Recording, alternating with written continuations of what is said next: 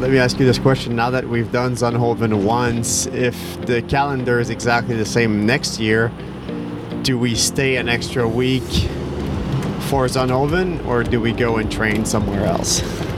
Yeah, I think it's completely new set of racing. The I definitely it was a little bit nerve wracking in the race because you could hear the whoa. I mean, Zonhoven is a is a classic, isn't it, in terms of cyclocross? So Go faster and don't fall down.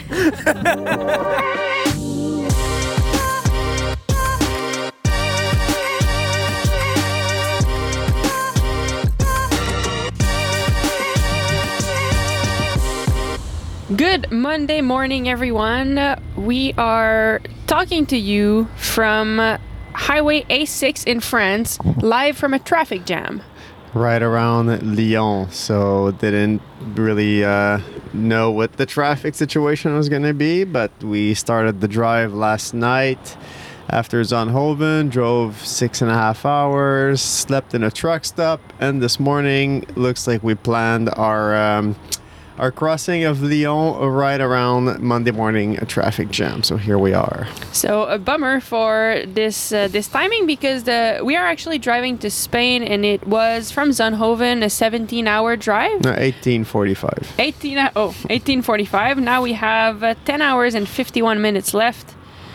It's 9 a.m. and yes, we are stuck in traffic. So the good news about this traffic is the noise from the camper van is not as loud, so you might still hear some cars. Um, but I guess that's the goal of this podcast to bring you behind the scenes. But it's still much quieter than when we're going uh, 100k an hour on the not greatly is I insulated camper van. Yeah, it's it's very nice. The, the camper van, it's super convenient and all, but one thing is not is is really not fucking fun to drive around. So, so, so yeah, really convenient. A bit of a pain in the ass to drive around. But here we are uh, for the Monday mornings, Muddy Mondays, which are once again presented to you by our friends at Rapha and SRAM. So, Dave, our first experience at Zonhoven, we had heard about this race for years. It's one of the iconic races on the Belgian calendar, but we've never we've never done it before. I think it's usually earlier in the year, kind of between the, um, the North American calendar, so somewhere in September, October, and we don't really make it to Europe um, that early. I guess that that's a whole other a whole other topic. But a lot of folks asked me yesterday why we've never done Zonhoven. And one of the reasons, and I don't think people realize that or understand that or even are aware of that, you're as a non-European citizen, you're only allowed 90 days in Europe per six months period, and that kind of rolls over. And so for us, if we want to come and race to Europe, uh, there is zero, absolutely no, no possibility or no world in which we can do the whole World Cup calendar which is a bummer. The UCI really is European centric, and so for us, one of the reasons why we've never done Zonhoven is just because we're limited on our amount of days in Europe. So we take World's date, we backtrack 90 days, and that's when we can arrive in Europe and not overstay or not have to, you know, be scared of being pushed away from the Head continent. southeast. So that's one of the reasons why we've never done Zonhoven. Right. Yes, but this year the timing was good, um, and so we we did it. And uh, what's interesting is we little maneuver here. All right, um, right. Keep left at the fork. Okay, one second, podcast people. We have a maneuver. In In 100 meters at the roundabout, take the fourth exit onto the A6 ramp to Marseille Lyon Center. All right, we are back, um, back on the highway traffic after a little um, detour from the GPS.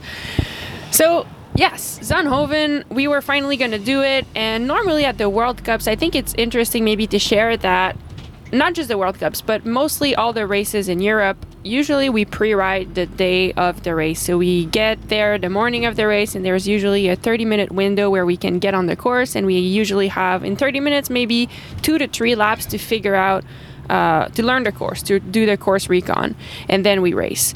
Uh, some races we get to go before if they are races that are like really far. For example, the ones that we have to sleep there, so uh, Val di Sole in Italy, or the ones that are far.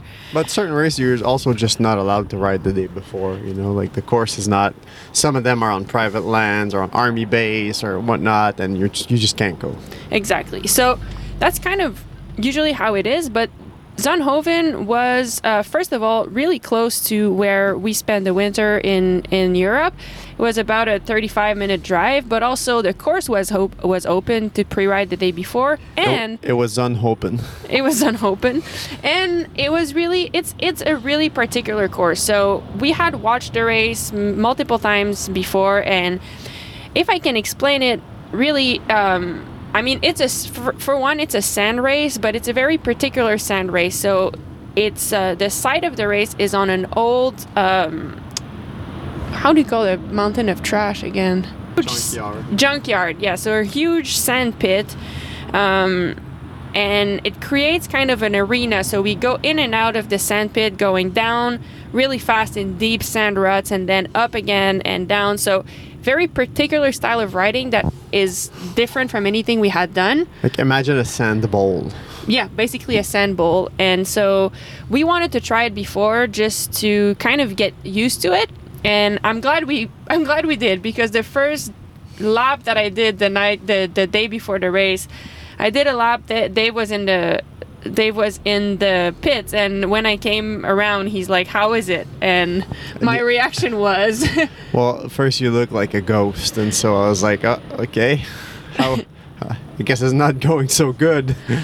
And you said, yeah, it's like 80% sand, and so, so not my cup of tea. But you know, I think we figured it out a bit by the end of pre-ride day. Yeah, I mean, I was very glad that I went to pre-ride because after after maybe three, four laps, I finally got comfortable on it and figured figured out how to ride it. And then by the time we arrived on the morning of the race, I did just one lap in pre-ride, and I actually felt pretty comfortable on it. I, I wasn't scared anymore of the huge descents, and I felt like I felt like I was riding better in sand.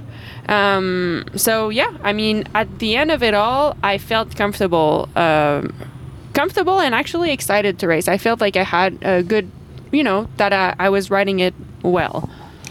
I think for people, you know, you look at the race on TV and you're like, oh yeah, good, a little sand, you know, it's it's a sand race. But I think people don't understand just how difficult it is. You know, if you look at the World Cup yesterday, and and and it is the 60 there were 64 women on the start on the start list. It's the 64 best cyclist in the world for cyclocross, a particular type of riding, and you know about 30 of them look comfortable and can ride the whole thing and about 30 of them look like complete amateur out there and but they're not you know? It's that's just how hard it is and I think only 23 or 24 finished on the lead lap yesterday. So if you're a cyclist and you ride a few hours a week and you do a couple regional cyclocross events in your area and you're like, "Oh, this this looks cool." Well, out of personal experience, I can tell you, you, you would not be able to complete a lap on your bicycle of that course. That's how hard it is. Yeah, I mean sometimes yeah, that's funny because in the in our races in North America, sometimes we have a sand pit in the on the course, but usually the sand pit is like a volleyball field. So it's like 50 meters and that's it. And usually there's a big rut that it's already carved in, so you kind of just have to ride through it. So it's easy to think that we might be good at sand, but then if you go to Zonhoven, suddenly it's not 50 meters of sand, and it's not just one rut that's deep in that's carved into it. It's like probably over the 2.8 kilometer of the course. I would say probably 1.5 of it was full of sand and deep sand. Like if you walk in it, um, I mean, it's it covers your feet. So it's it's very it's it's a lot of sand. And for example, the first descent, so we're coming in really really fast, and we go into the first descent, and you'll see if you've watched a race, it's chaos. People flip over the bar and stuff. You go into this at 30 kilometers an hour an hour there's people around you there's deep ruts and if your weight is not properly balanced on the bike, it takes half a second and suddenly you flip over the bar. So you really have to be focused and relaxed at the same time and it's it's a different ball game. It's it's it's not easy.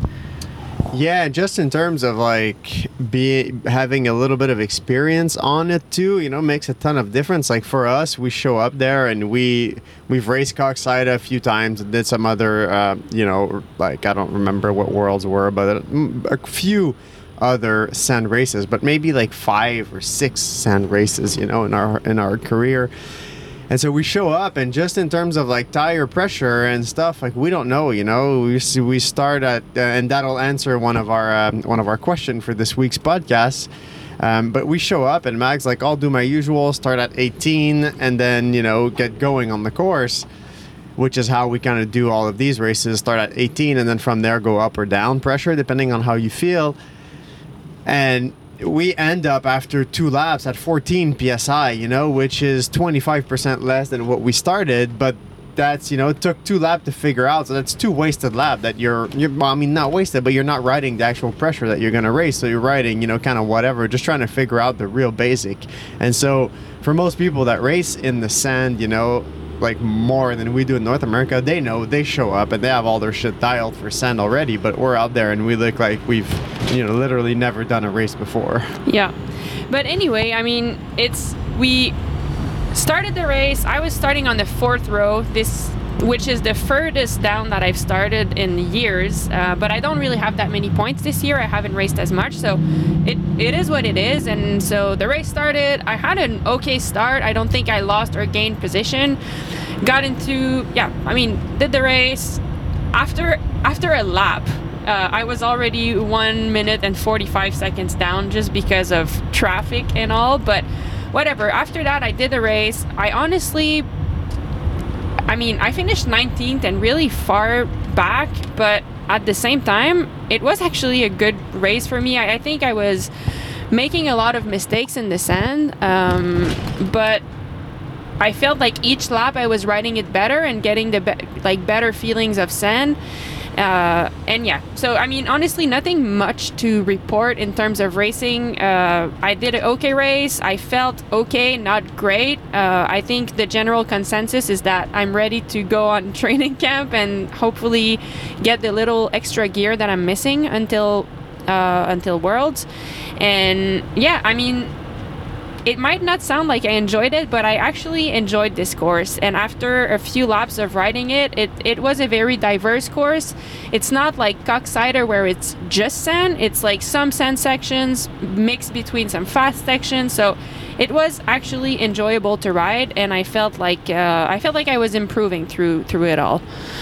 When we um, when we got in the car yesterday and started the drive, you mentioned uh, you said, "Well, I'm glad we're done with this and we have bike races left now." Like, because that did not feel like an actual bike race. Can you tell us a bit more how, like, what do you mean and and yeah, what do you mean by it? It's not is, it doesn't feel like a bike race. Yeah, I mean, it's it's hard to explain because I don't want it sounded like I'm complaining because that's cyclocross. Like you have to be good at all of these different kinds of events. So you have to be good at transitions, you have to like on and off the bike, you have to be good at all kinds of surface from sand to snow to grass to mud to pavement.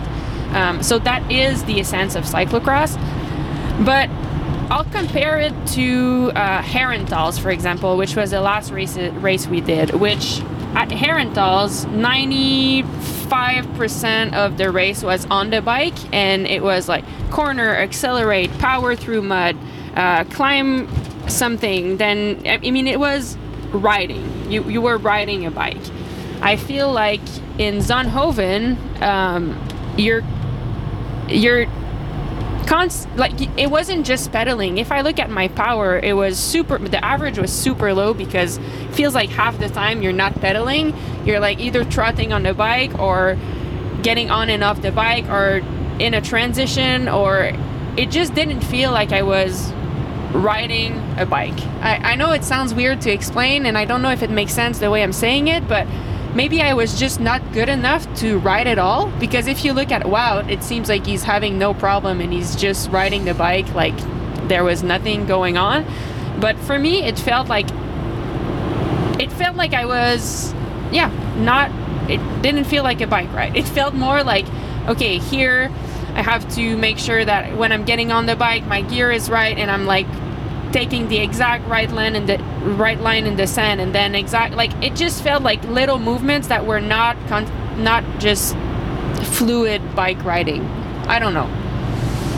Makes sense. I mean, that's what it looks like also from the outside, you know? Yeah, so I'm I, I don't know. I'm kind of excited for something that feels more natural to me, maybe, uh, where you know it's it's more about pedaling, accelerating, turning, following wheels, and yes, of course, running. It's part of cyclocross, but just yeah, just more in a flowy mm, way, maybe.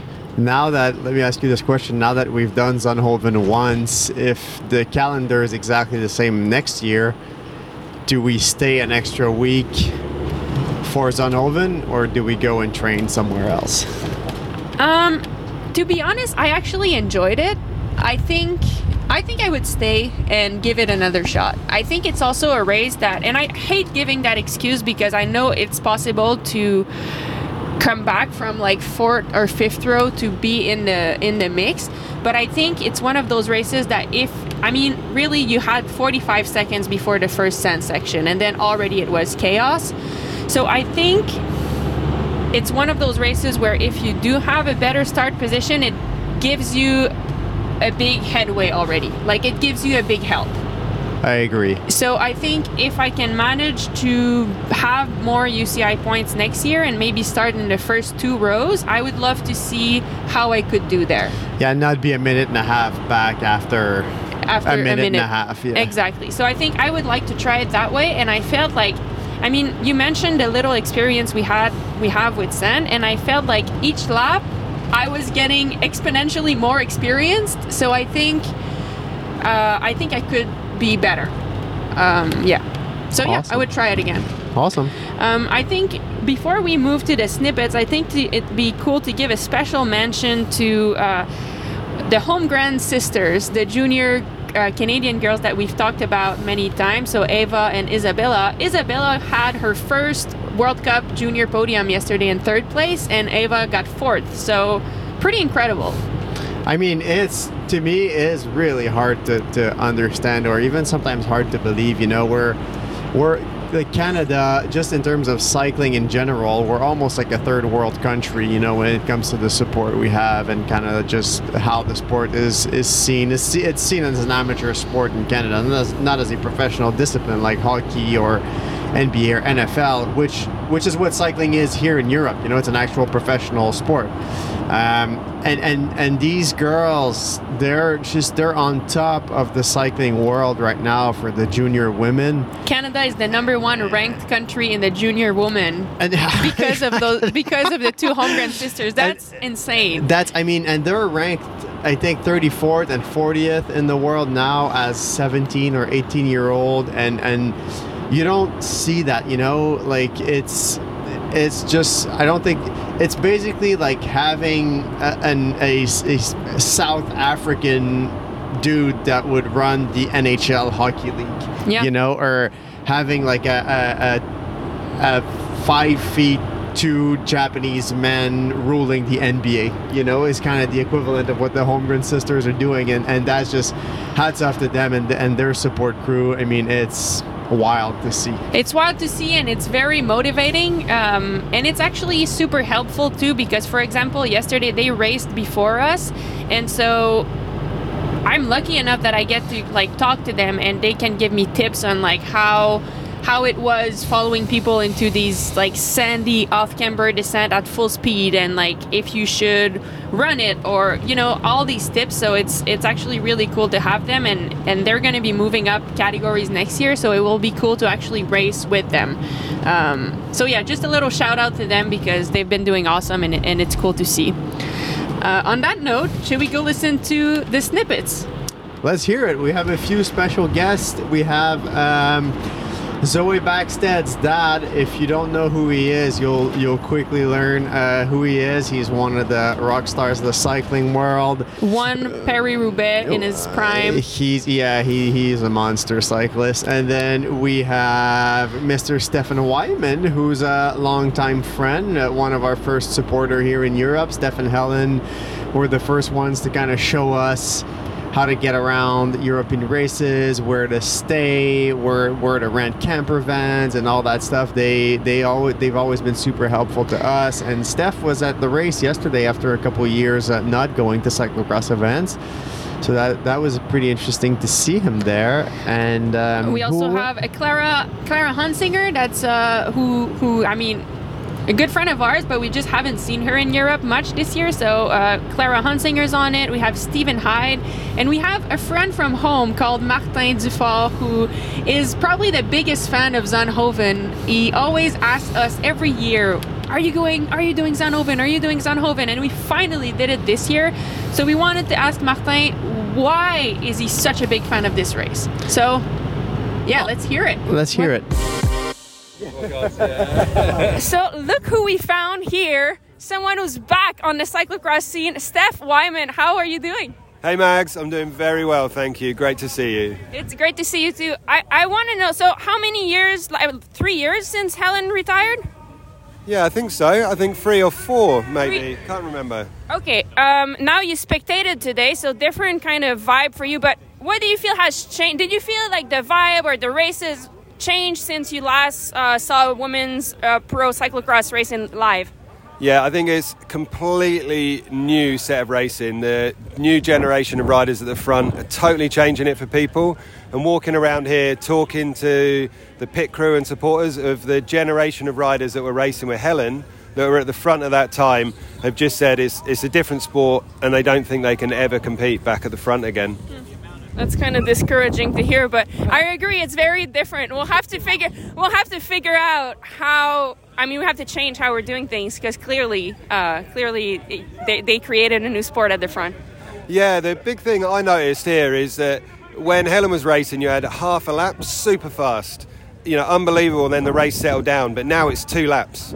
It's really two laps to settle the race, and then the power of people like Fem to come back after that crash and lose no time to the front apart from that one crash is amazing in traffic. It's uh, yeah, different sport, brilliant to watch, and yeah, it's going to take some uh, trickery from coaching the next years to get people up there.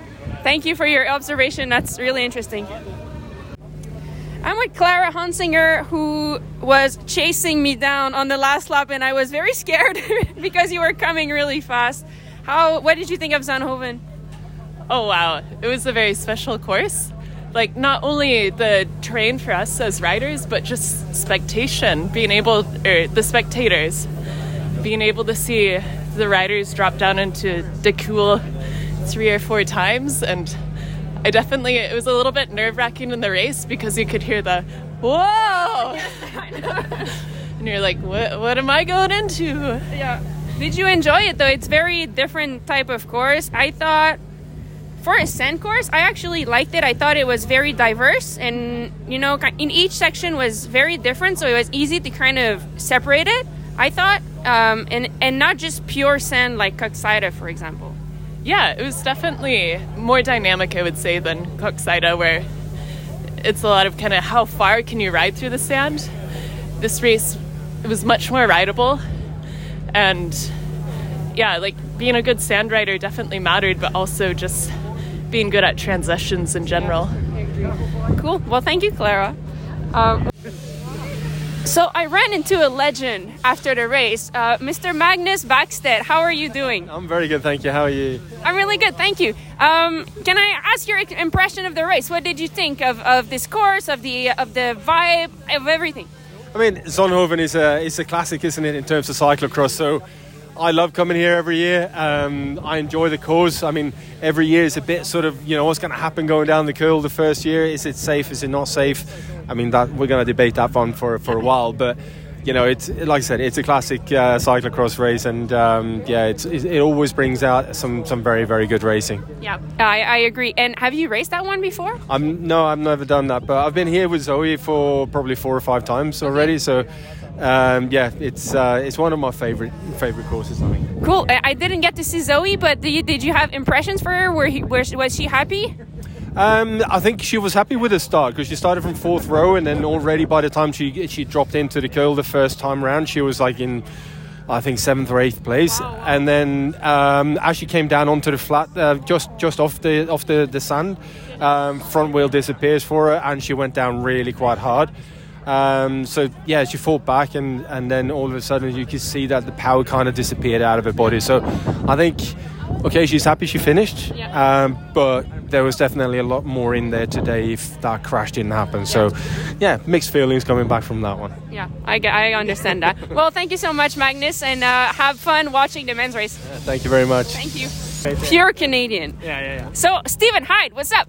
Hi. Have you raced this race before? I have not, but I did get to do uh, pre-riding for the first time ever, and What'd you think? it's awesome. Yeah. yeah, yeah, yeah. It's killer.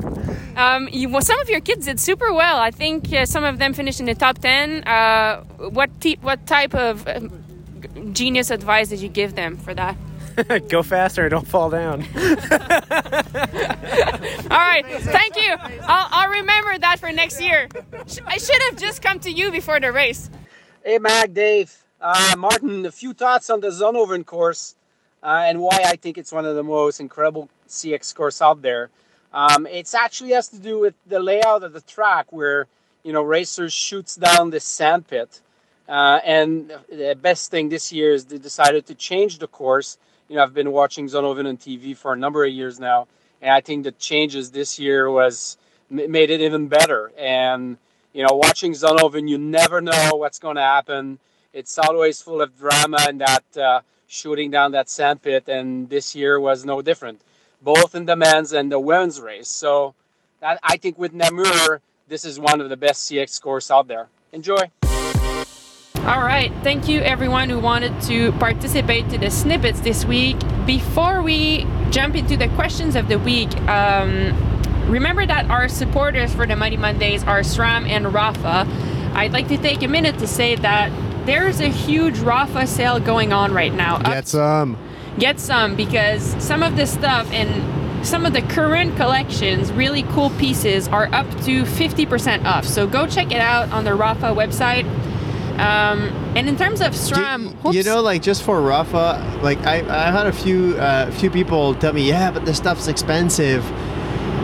And let's be honest, like is it is expensive. It's not more expensive than any other high-end cycling brand, but also is so good. And now is your chance to grab some at 50% off. We pressure wash that stuff after every race. You know, we literally put 2,000 psi water pressure through our kits after the race and they're still looking great you know so so they're super durable i i've had the same long bib shorts in europe for three years now and so i wear those every day i have one pair and i wash them every day and they still look like new three years later so so wash and dry. Wash and dry, yeah, wash and dry every damn day for three years. Same pair of bib shorts. They still working great. So, you know, it might be expensive, but it's totally worth it. And and you would spend thousands of dollars on new wheels or, or new bikes, and you don't want to spend a couple hundred dollars on a comfortable bib short. Trust me, it's worth it. And in terms of our other sponsors, SRAM, I think it's interesting to say this week, um, one of our good friends, so uh, French writer Helen Clauzel, she was riding this weekend with a dropper post on her SRAM, uh, I mean, a, the SRAM dropper post on her bike. Do you want to tell us a little bit about the setup, Dave? Yeah, so I saw Helen during pre-ride, and I was like, "Oh wow, you're running this uh, this dropper post."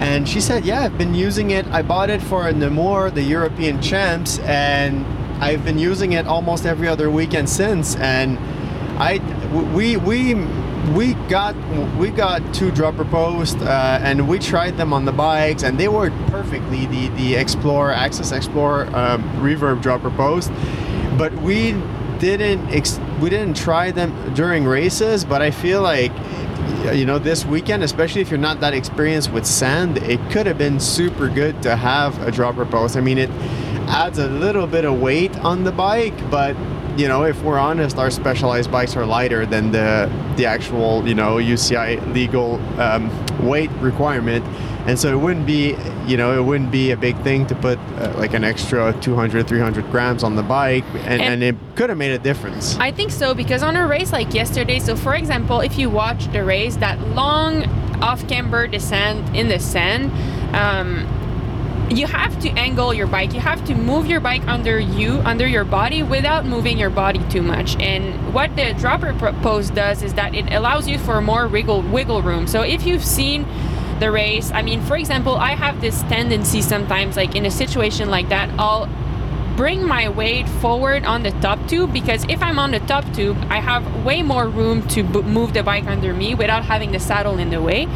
But the problem with that is that if you do that, your weight is much more on the front wheel than on the back wheel. So it's easier to lose control of the bike or flip over the bar.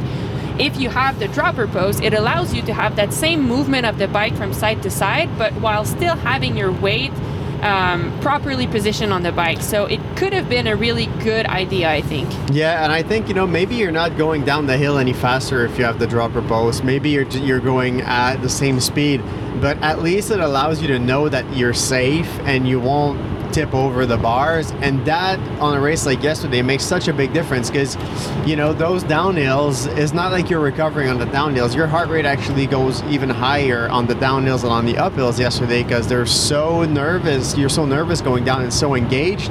And so if that dropper post allows you to, you know, drop five, six heartbeat, then maybe you get at the bottom of the hill a little bit more refreshed and you can work just a little harder on that next uphill section. So I think in that sense, it would be interesting to start trying with uh, the reverb dropper post a little bit more. Yeah.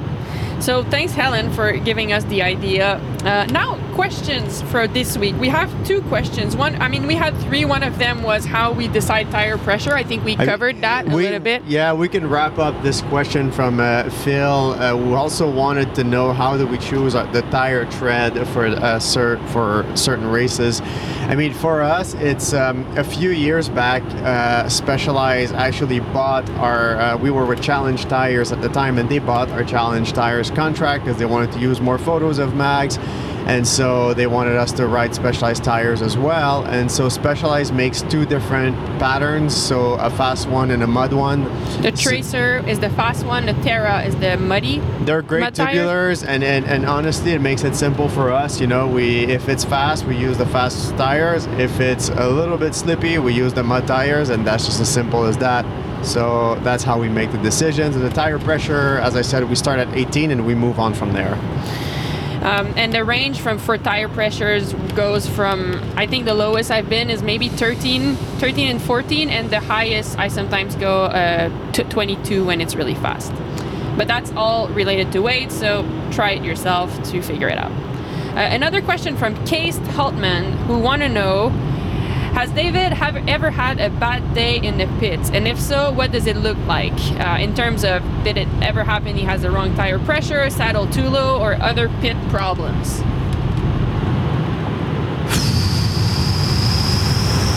Case, what was his name? Case. Case. Case, um, you know, I've never had a bad day in the pits, but also I think people glorify that job a, a little bit too much. Like it is really fucking simple. If you if you have half a brain, you can show up with bikes that are already functioning, you know, in the pits. Like like saddle too low would never be an issue. Like you don't have to take the saddle off, you know, or the seat post off. Like that stuff stays. The bike stays the same. Uh, wrong tire pressure. I mean, there's a few tasks. You know, do your boat checks, check the tire pressure. That's about it. You know. So so I think I, I've never had a bad day. We've never had a, a, a disastrous bike exchange. I think the one time that what one thing that happened and that can happen is bad communication between the rider and the the mechanic. So it it wouldn't be David's fault that he's having a bad day. But I remember one time in a race.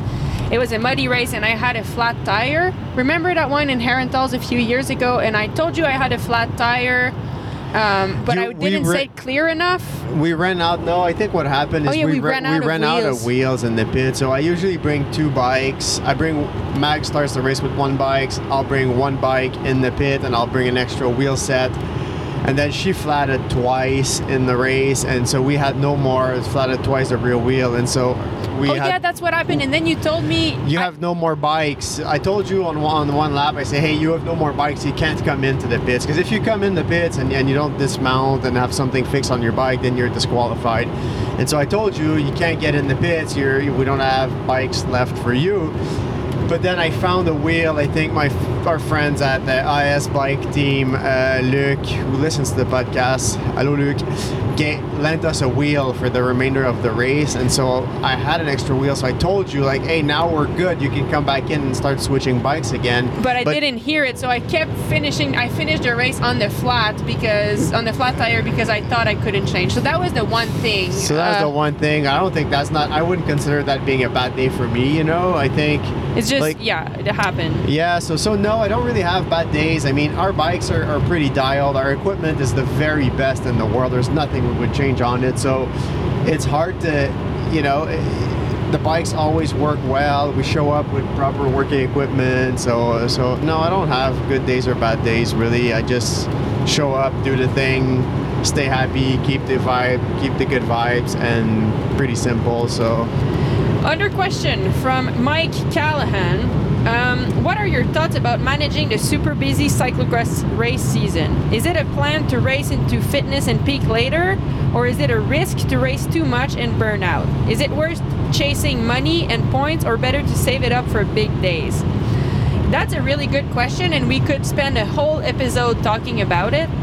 Um, I think the first part of the question, uh, how do we plan a busy cyclocross season? The first thing to mention is like, I think a lot of people from the outside think that the cyclocross season is really short, but it is not short. It's actually from September all the way until February, so it's a full on six months where you can race every single weekend for six months. So it is actually a, a long and busy season. If you decide to do all the races, you end up, you can end up racing. Um, uh, up to 50 races if you wanted. So yes, we have to manage it. How do we do it? Um, it changes every year. It seems like. I mean, I think you're. You, I think it's a. It's a good question, but it's also a question that evolves, you know, throughout the years and throughout the season, and it's a question that's very personal, you know. So even for us, like we change how we do things. Um, I mean, do we run after points and money? No, we don't, but sometimes we do. Do we plan a ton of events to race into fitness? No, we don't, and sometimes we do. You know, there's a like so much things to consider. There's not one decision that's good or bad, but say this year we could have stayed in North America for another three weeks and trained there, and then come over a little later. But then it was freezing cold at home with a meter of snow and no more racing left. So what do you do? You come to Europe, then you're in Europe. It's pissing rain every day, and and there, there are races, and they'll give you start contract to start. So what do you do? Well, you figured if I'm going to go out and train, you know, I might as well just go and do the race and make a couple hundred euros.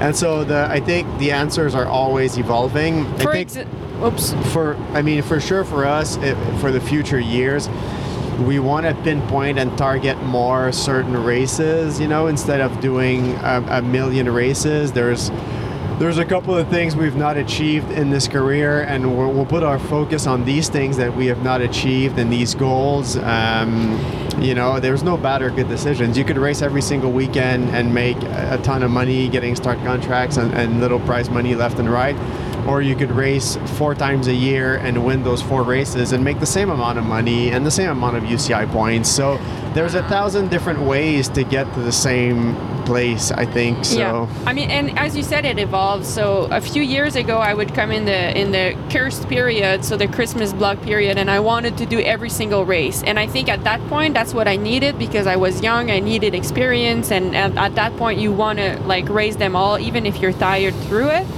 This year, we came with not necessarily uh, the best the best year of training into it. We came with uh, yeah a different background, and it was more like okay, let's choose the ones that we can do. I also got injured through it. You're always balancing getting sick, so if you keep racing, racing, racing, you're not training, and it's easy to get sick. So those are all things that we're balancing, and so it, it as David says, it, it changes all the time.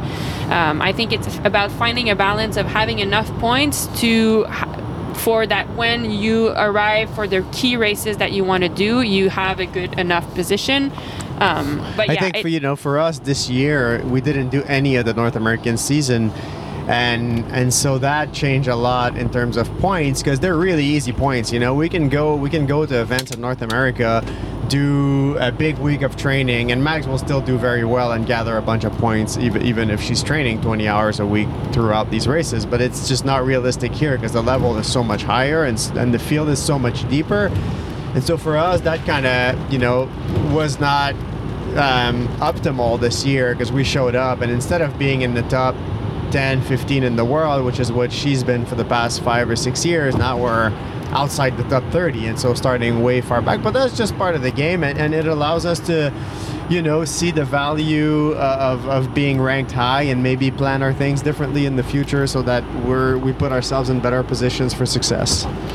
All right, that's it for uh, today's question. Thank you everyone for sending questions. If you have more questions, feel free to send them through Instagram, through Twitter uh, at GagnonCX, or uh, that, or it by email at david at maghalierochette.com. Um, I think that's it for today. It was uh, that's it for the Zonhoven episode. We're out of the traffic jam and moving towards Spain, where we will be training hard the next two weeks until the Benidorm World Cup. There's 10 hours and 12 minutes left on this drive. Thank you everyone for listening. Thank you Rapha and SRAM for presenting the Muddy Mondays, and we wish you all a great week. Bye bye.